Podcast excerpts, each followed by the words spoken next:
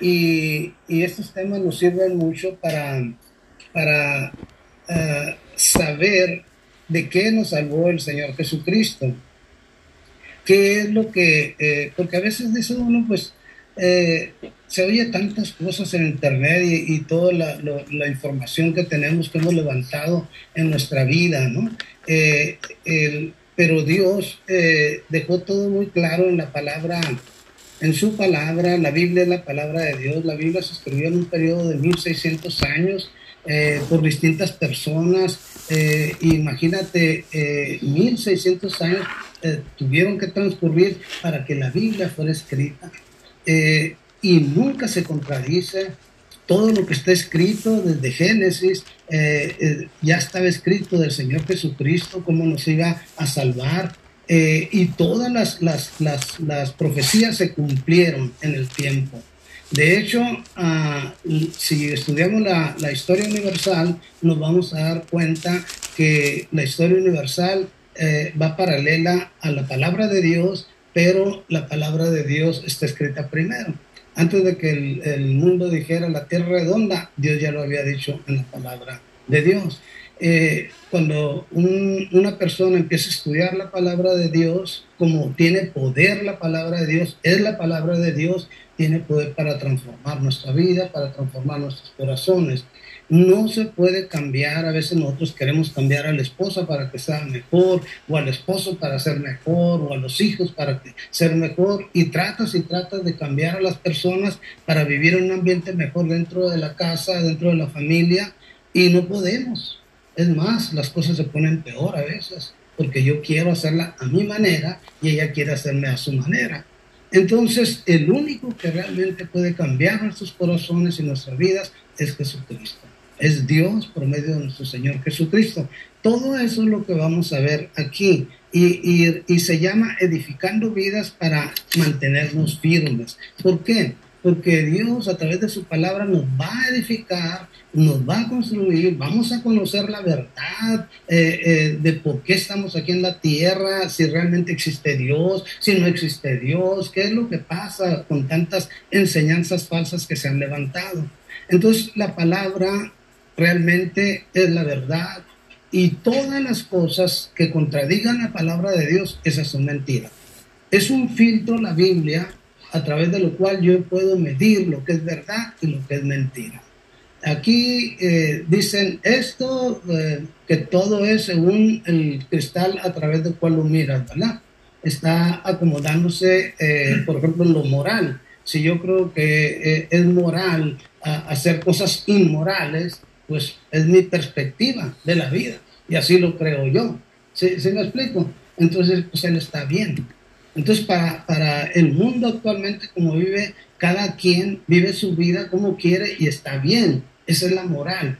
Pero para Dios no. ¿Cuál es lo moral? Y lo moral está escrito en la palabra de Dios, ¿no? Eh, eh, un repaso de lo, que, de lo que vamos a estar mirando aquí. En, en Mateo 7, del 24 al 27, dice, el que escucha lo que yo enseño, está hablando el Señor Jesucristo, el, el, que escucha lo que yo enseño y hace lo que yo digo, es como una persona precavida que construyó su casa sobre piedra firme. Vino la lluvia y el agua de los ríos subió mucho y el viento sopló con fuerza contra la casa, pero la casa no se cayó porque estaba construida sobre piedra firme.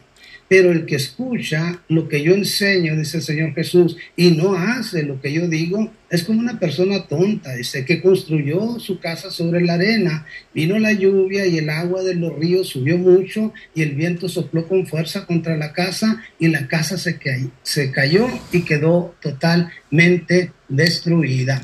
Entonces, la obra aquí está hablando de dos personas, la Biblia, la verdad. Está hablando de que en este mundo nomás hay dos tipos de personas. Unos que oyen la palabra de Dios y la creen y la aplican en su vida y va a tener problemas también aquí.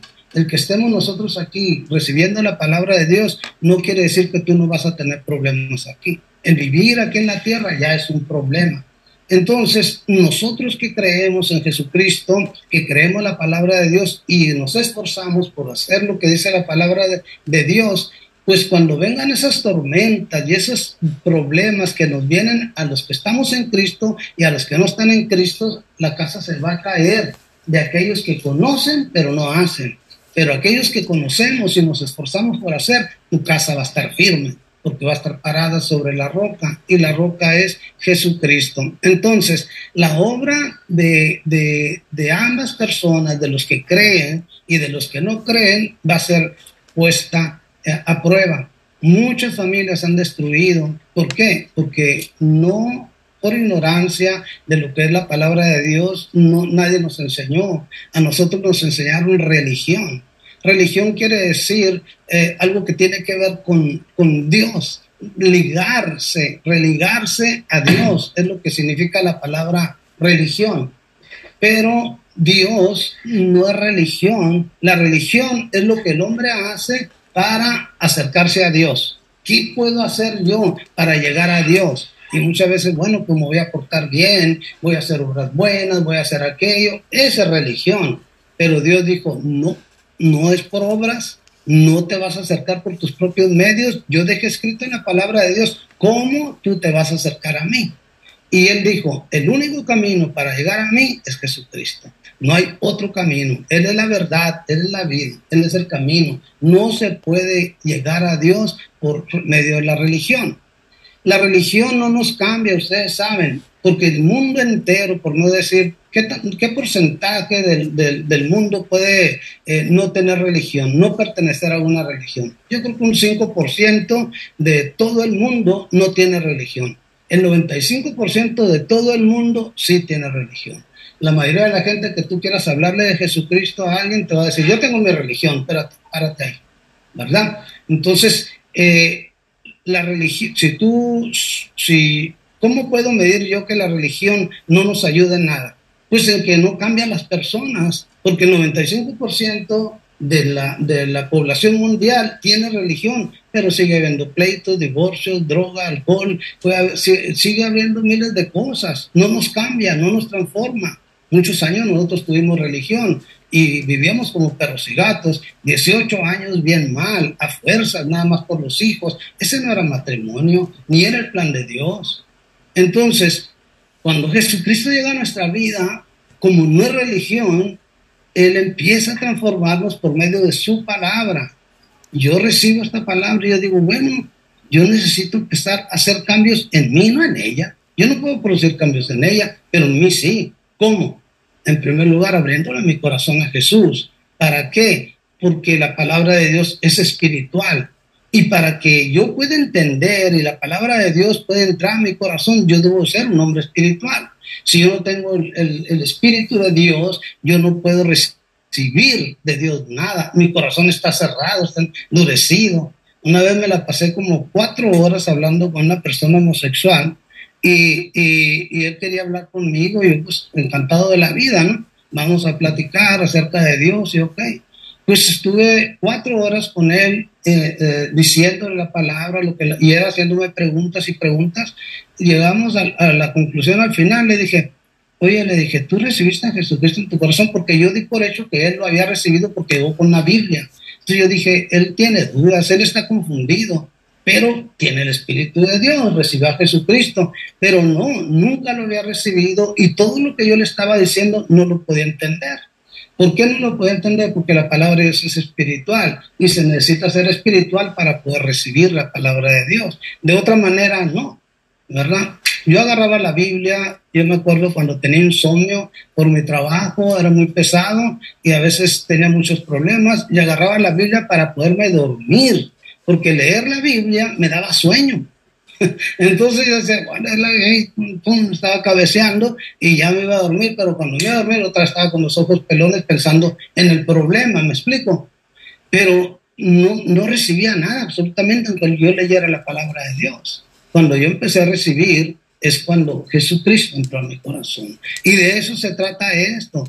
Mm, el hombre eh, prudente, eh, dice, es el que oye la palabra de Dios y la hace eh, y está edificando su casa sobre la roca y cuando vengan los problemas su casa no va a caer. Pero el hombre insensato e imprudente es el que oye la palabra de Dios y no la cree y no la hace y le van a venir los mismos problemas y ese se va a caer. Él va a fracasar en su matrimonio, va a fracasar como padre, como madre y, en tantas cosas. Entonces, eh, ¿qué hacemos? Pues en primer lugar, la fe, la salvación es por fe. Creer que la Biblia es la palabra de Dios. La Biblia la han tratado de desvirtuar, la han tratado de quitar de las escuelas, de todas partes, eh, eh, pero han podido. No han podido, porque dice la misma Biblia, dice, el cielo y la tierra pasará, pero mi palabra no pasará. La Biblia sigue transformando vidas. Transformó la mía, transformó la de ella, transformó la de mis hijos. Mi hijo era un drogadicto desde la edad de 12 años, imagínate. Y yo nunca me di cuenta hasta cuando ya, porque no puede, uno no ve lo que no quiere ver. Mi hijo no, mi hijo no. Cuando Jesucristo llegó a nuestra vida, lo primero que hizo, nos abrió los ojos y ahí está tu hijo, ese es tu hijo. Y, y, wow, Él saca a la luz porque Él es luz las cosas malas que están en nuestra casa, las cosas malas que están en mi vida, las cosas malas que están en la vida de ella, y en cada uno vamos siendo responsables por estar buscando la dirección de Dios por medio de la palabra de Dios. ¿Ok? Entonces, eh, eh, un, gran número de vidas eh, dañadas, de matrimonios dañados, de hijos dañados y de vecinos, de amigos, de personas que uno quiere, están sufriendo ahorita como nosotros sufrimos antes. Y es responsabilidad de cada uno de nosotros hablarles que puede haber un cambio en nuestras vidas. Debe de haber un cambio en nuestra vida. Nadie quiere vivir así. Nadie queremos vivir mal y el único que nos puede cambiar es Jesucristo. Para esto eh, es, este, estas, estas clases, ¿no? Entonces, eh, eh, los temas que, vamos a ver aquí, muchachos, son... Ay, sí, va. Con razón no mira, ¿no? Vamos a ver eh, esto, antes de que nosotros podamos entender la salvación, porque tú dices, bueno, Jesucristo te salva, pero ¿de qué te va a salvar? Yo decía, ella, ella primero conoció de Dios, ella decía, es que tú necesitas a Jesús, yo para qué lo necesito, si yo estoy bien, la lo que eres tú. Yo estoy perfectamente bien. Soy bueno. Yo soy bueno, sí. Soy una persona que estudié, tengo una profesión, me preparé. Tú eres la que estás amolada, mijita. Tú, eh, para mí, la religión y los cristianos era para los viejitos, los alcohólicos, los drogadictos, los que ya estaban batallando, pero no era para una persona pues común que, que tú te consideras que estás bien. ¿Sí me explico? No, no, no, eso, eso yo no. ¿Entiendes? Entonces, una persona normal, como yo era en ese tiempo, ¿verdad? Dice, pues, ¿de qué me va a salvar Jesús? Es más, no quiero que me salve. Si yo estoy encantado de ser así borrachón, como, como soy, me encanta. ¿Me entiendes? Entonces, ¿quién va a querer? Entonces no te das cuenta de lo que está sucediendo, no es el momento. Yo creo que cada uno de nosotros tenemos que hacer una, una perspectiva de lo que es nuestra vida cinco o diez años más adelante, o quizás 15 años más adelante, y ver cómo voy a estar yo en ese tiempo. ¿Cómo vas a estar tú? ¿Cómo van a estar tus hijos? Con el ejemplo que tú le estás dando de, que no eres alcohólico, pero medio tomas, de, que a veces falta una noche a tu casa, de que no eres un padre responsable, una madre responsable. Todo ese tipo de cosas son ejemplos que nosotros le estamos dando a nuestros hijos y créelo, ellos nos van a superar. Tanto en lo bueno como en lo malo. Entonces, necesitamos hacer cambios en nuestra vida. Entonces, necesitamos saber eh, eh, eh, de qué nos va a salvar el Señor Jesucristo. Y para eso sacamos cuatro temas aquí en esta clase, que es el pecado original, ¿por qué todos somos pecadores? Porque si tú eres un pecador, ¿de qué? Yo soy un hombre bueno, no le hago mal a nadie, soy un buen esposo. los viernes, sábado y domingo me pego una divertidita sana. ¿Por qué? Porque me lo merezco. Toda la semana trabajé y todas esas cosas que muchos de nosotros ya conocemos. Tú no. no estás muy joven todavía, pero bueno, los que ya tenemos camino correteado, ¿no? Entonces, vimos el pecado original y, y este, y, y, y, Rogelio nos hizo favor por medio de la palabra de Dios, decir cuál es el, el, pecado original. Y es la desobediencia a Dios de Adán y Eva, ya lo explicaste la semana pasada, ¿no? Cómo respondieron Adán y Eva a, esa orden que Dios les dio, pues comer de todo el fruto del huerto, menos de esto. Entonces, fíjate, todo lo puso a su disposición, es como ahorita les decía, ¿verdad? Con Dios, empieza a ver todas las cosas buenas que tú tienes. Empieza a pensar en las cosas buenas que tú tienes. Tu esposo o tu esposa, ¿cómo está tu relación ahorita con ella? Pues más o menos, ¿verdad? Pero lo amas o la amas. Pues sí, ok, es algo bueno. Ahí, está contigo todavía. Cuando ya merece, por ejemplo, la mía, ¿ah? yo no me merecía que estuviera conmigo pero por la gracia y el amor de Dios y los propósitos que Él tenía para nuestras vidas, aquí estamos, ¿verdad? Y, es, maravilloso lo que Dios hace, ¿verdad? Aunque nosotros hayamos cometido pecados y sigamos cometiendo pecados, por medio de su palabra nos va a limpiar. Y eso es de lo que nos salvó Dios. Eh, Rogelio ya lo explicó muy bien la, la, semana pasada, yo ya no quiero darle más vuelta a esto, pero eh, quiero continuar donde él se quedó uno puede platicar con Satanás. ¿Cómo platicas con Satanás? La mujer platicó con Satanás en forma de víbora. Fíjate cómo puede un hombre natural pensar, ah, poco habló la víbora? Es lo primero que te va a decir una persona natural que no conoce a Dios, que no cree que la Biblia es la palabra de Dios.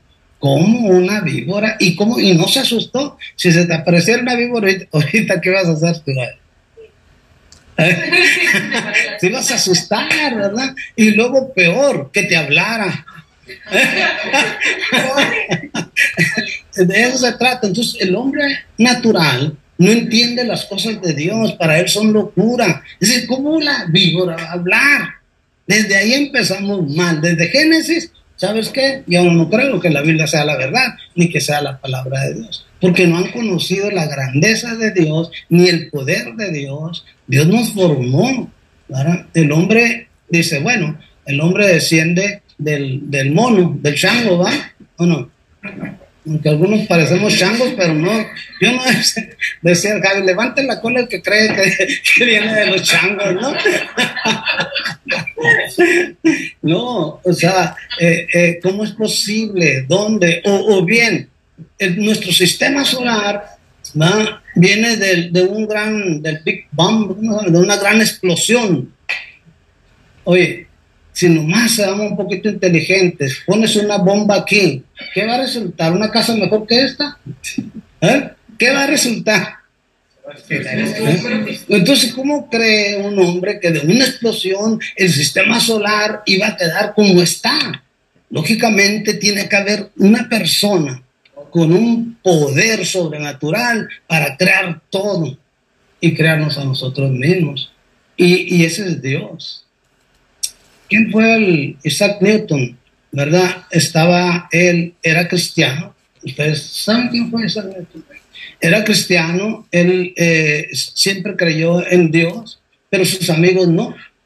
Eh, y un día él le decía, ¿sabes qué? Necesita, y les hablaba de Dios, sus amigos no creían. Y un día él se puso a escala a hacer un, sistema solar planetario muy bien diseñado, se tardó mucho tiempo, lo hizo y invitó a todos sus amigos a que fueran. Y cuando llegan los amigos, oh, ¿qué es esto? Nuestro sistema solar, wow, y mira esto, y mira aquello, y se maravillaron. ¿Y quién lo hizo? No, pues surgió de una explosión, les dijo. No puede ser posible. Eso es lo que les he estado viniendo diciendo desde hace mucho. ¿Cómo va a ser posible que nuestro sistema solar de una explosión salga? No es lógico, pues pero ¿qué sucede? Preferimos creer lo que el hombre nos está diciendo porque no nos queremos someter a la autoridad de Dios, ni queremos obedecer lo que Dios dice para seguir obedeciendo lo que nosotros pensamos que nos va a hacer felices y que vemos un mundo como el que tenemos hoy. Porque si este mundo conociera, nosotros conocimos de Dios, ustedes conocieron de Dios, varios de los que estamos aquí conocemos de Dios. Desde el momento que tú recibiste a Jesucristo, Desde el momento que tú le abriste tu corazón y dices, Señor, ya no puedo yo más con esto, ayúdame, quiero dejar este vicio, quiero cambiar mi carácter, quiero aquello, y no puedo, lo más que aguantaba yo tomando, sin tomar eran tres semanas. Ajá, pero la cuarta, espérate, chiquito, me desquitaba de todo lo que no, ¿no? Eh, eh, y yo no quería hacer. E, es, es, es maravilloso lo que Dios hace. Ni cuenta me di cuando yo dejé de tomar. Ahora, en ninguna iglesia cristiana te van a decir a ti, ¿sabes que tienes que dejar de tomar para que vengas aquí? Nadie te puede decir, tienes que dejar de drogarte para que vengas a ti. Tienes que ser un mejor esposo. nadie te va a decir eso. ¿Por qué? Porque no puedes hacer tú eso. El que lo va a hacer es Jesucristo. La palabra va a estar entrando a tu corazón y esa palabra va a ir transformando nuestro ser. Dice, cambia tu manera de pensar y va a cambiar tu manera de vivir. Y de esa manera es como Dios ha estado trabajando en cada uno de nosotros. No somos lo que éramos antes, ni tampoco somos todavía lo que tenemos que ser. Vamos caminando. ¿Puedo compartir este versículo para... Sí, este? ya se me había olvidado que estás aquí. No, es que yo lo dejo que agarre, porque luego le interrumpo su, ¿cómo se llama? Su vuelo. Se me olvida. No, está bien, yo también aprendo más y más, ¿verdad?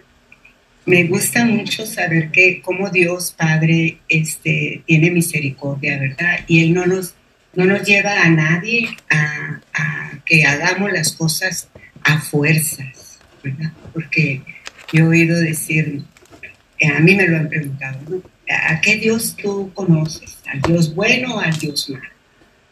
Y yo les digo, oye, yo nomás conozco que hay un solo Dios, ¿verdad? Para mí el Dios que yo conozco, el único y verdadero, el que creó el cielo, la tierra y los mares, pues es un Dios bueno, un Dios de amor, un Dios de perdón, que, dio a su único hijo por amor a nosotros. Ese es el único que conozco. me dicen, no, es que yo conozco a uno que me han presentado que es el Dios malo.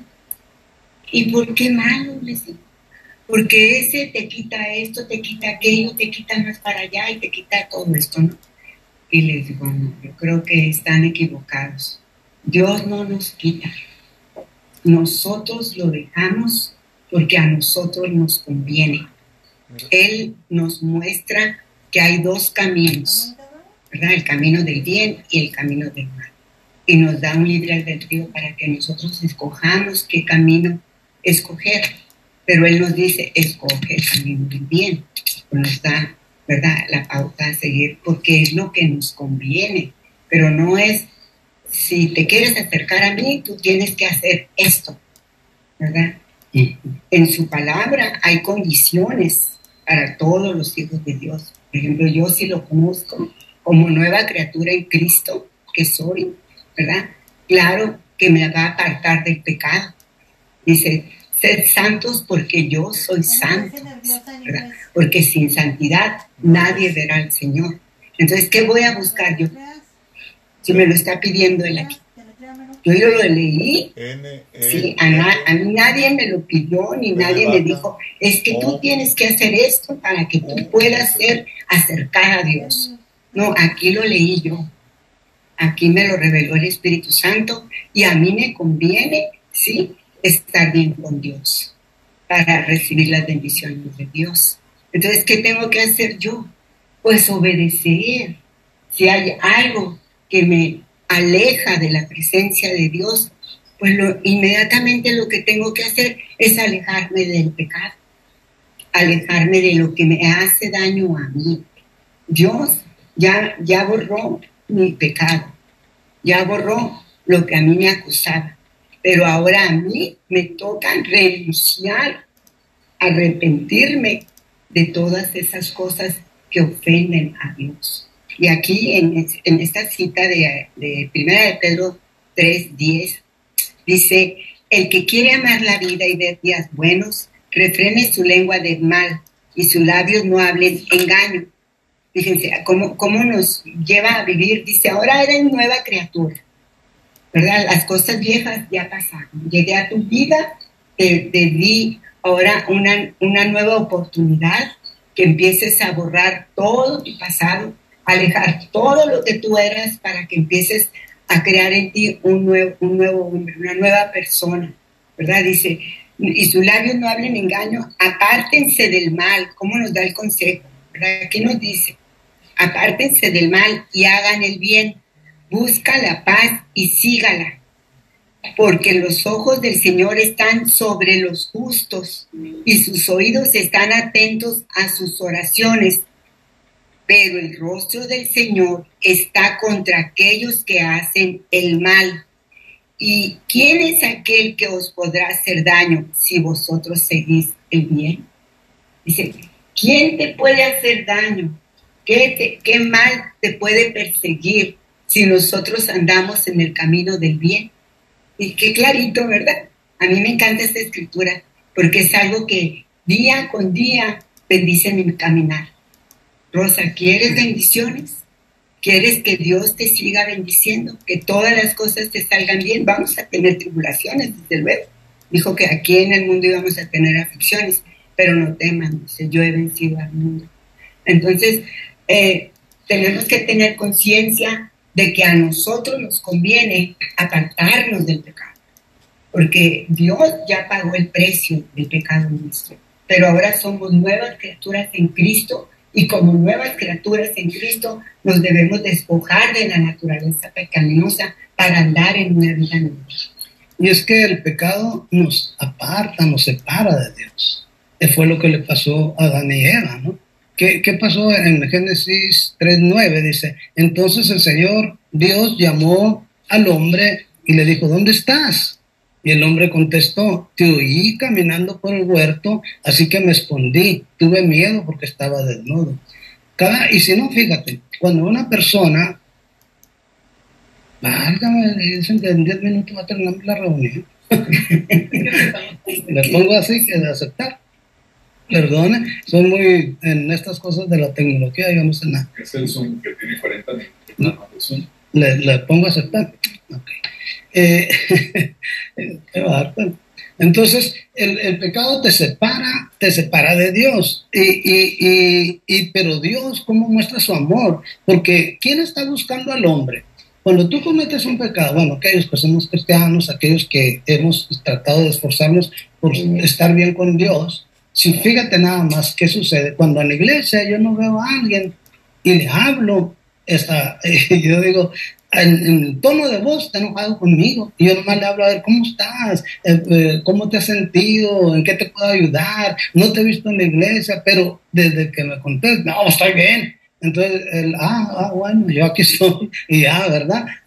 pero esa persona ya tiene pecado en su corazón. Esa persona ya hizo algo que no lo deja acercarse a la iglesia. Dejan de ir a la iglesia cuando hay pecado en el hombre. Se esconden de Dios, ¿verdad? Y es lo que sucedió aquí. Adán y Eva se escondieron porque ya había pecado en sus vidas, ¿no? Y, y, y, y, de eso es de lo que Jesucristo, Él vino a quitar el pecado de nosotros, el, el pecado del mundo, ¿no? El, porque el pecado rompe la comunión con Dios y, y, y, y uno sabe, el, yo una vez este, estábamos nosotros ahí en Tijuana, en, en, la arena nos congregábamos y éramos consejeros y pasábamos al altar. Y pasaba, pues era una iglesia muy grande, mucha gente para que nosotros y otras personas como nosotros oraran por ellos. Un día, mira, si tú dejas de orar un día, y si tú dejas de leer un día, al otro día se te va a hacer más difícil hacer. Y si dejas de hacerlo tres días, más difícil. Es como el ejercicio, ¿verdad? Deja, ahorita empezamos a hacer ejercicio otra vez. Estoy batallando, me duelen las piernas y todo, pero ya no me dolían cuando lo estaba practicando seguidamente. Eh, eh, es algo similar la oración y nuestra relación con Dios. Y pues tú dices, no pasa nada, un día, dos días, y así va, pasando el tiempo. Eh, una ocasión había dos altos, alto para él y alto para mí, y yo hice el alto y él hizo como un semi alto. A, mí me tocaba arrancar, pero antes de que él se parara, yo di por, por, de que se iba a parar, yo arranqué, pero él nomás fue semi alto y andábamos chocando, me andaba chocando. Después de que me andaba chocando, allá en Tijuana ustedes saben cómo son de groseros, mm, pa, pa, pa, papá, y ta, ta, ta, y con la boca empezó a decir muchas groserías, ¿no? Y yo, pues me agarró descuidado. Y, y, me agarró sin oración y me agarró sin nada y me dio mucho coraje que me mentaran, que me recordaran a mi mamá.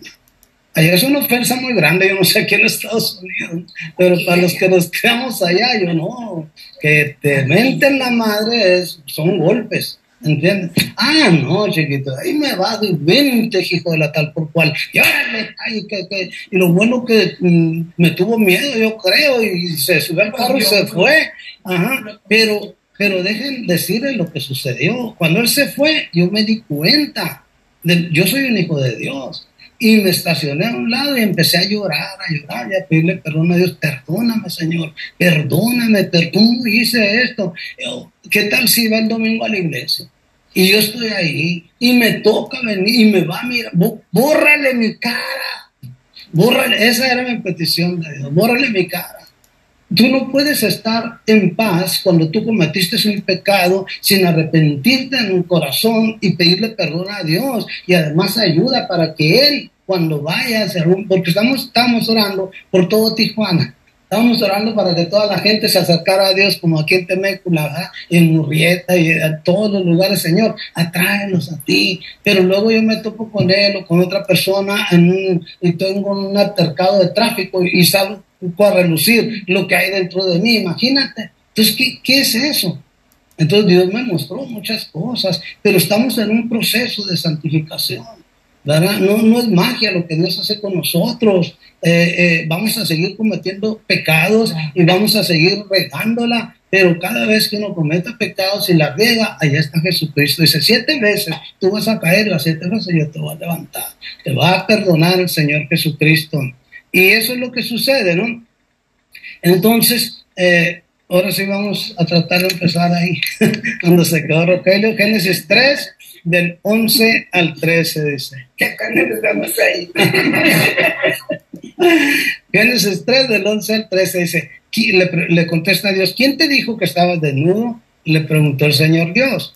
¿Acaso has comido del fruto del árbol que te ordené que no comieras? ¿Tú crees que Dios no se dio cuenta cuando comió?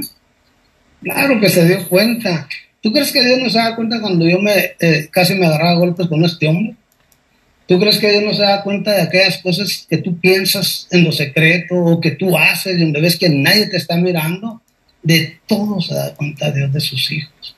Todo lo sabe de mí, todo lo sabe de ti. Entonces, ¿por qué no podemos ir a invocarnos con Él y decirle, Señor, si ya lo sabes, ¿ah? y yo, déjame decirte algo, pecado no confesado es pecado no perdonado. Te lo repito, Pecado no confesado es pecado no perdonado. Ahí le caes. Cuando tú descargas eso sobre Dios, fíjate nada más. Si alguno ha visitado a algún psicólogo un psiquiatra, se da cuenta de la importancia de la descarga emocional. Tú vas con esas personas y le estás diciendo cómo te sientes y cuando sales de ahí dices, ah, me siento bien. Nada más porque se las dijiste a otra persona.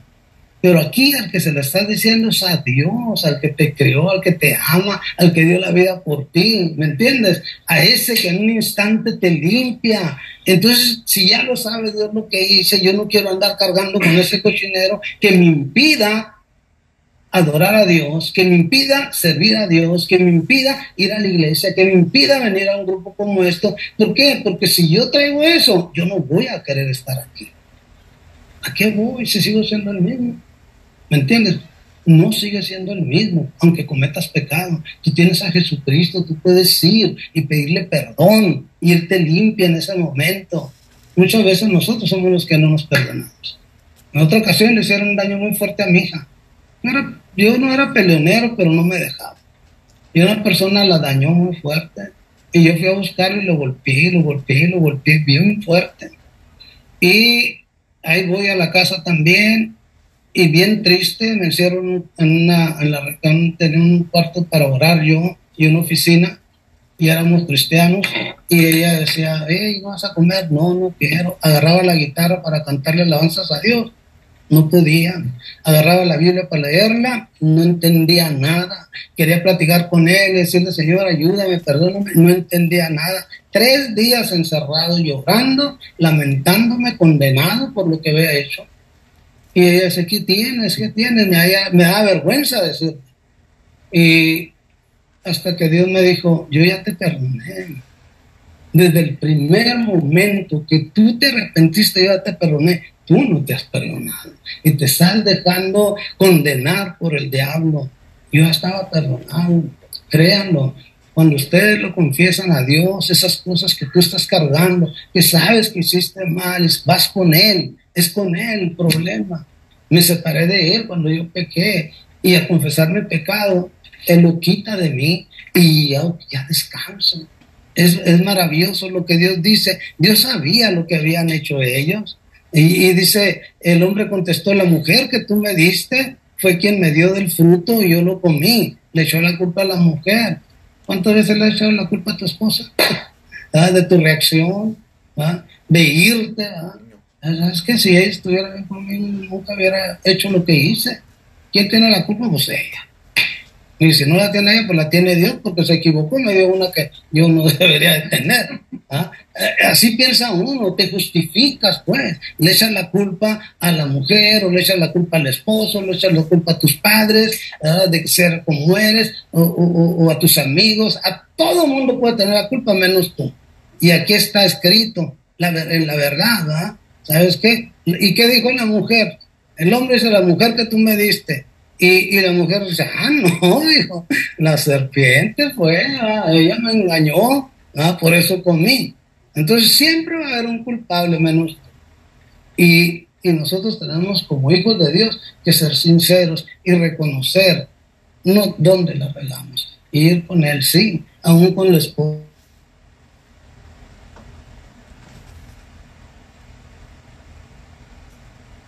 Dura nomás 45. Pues.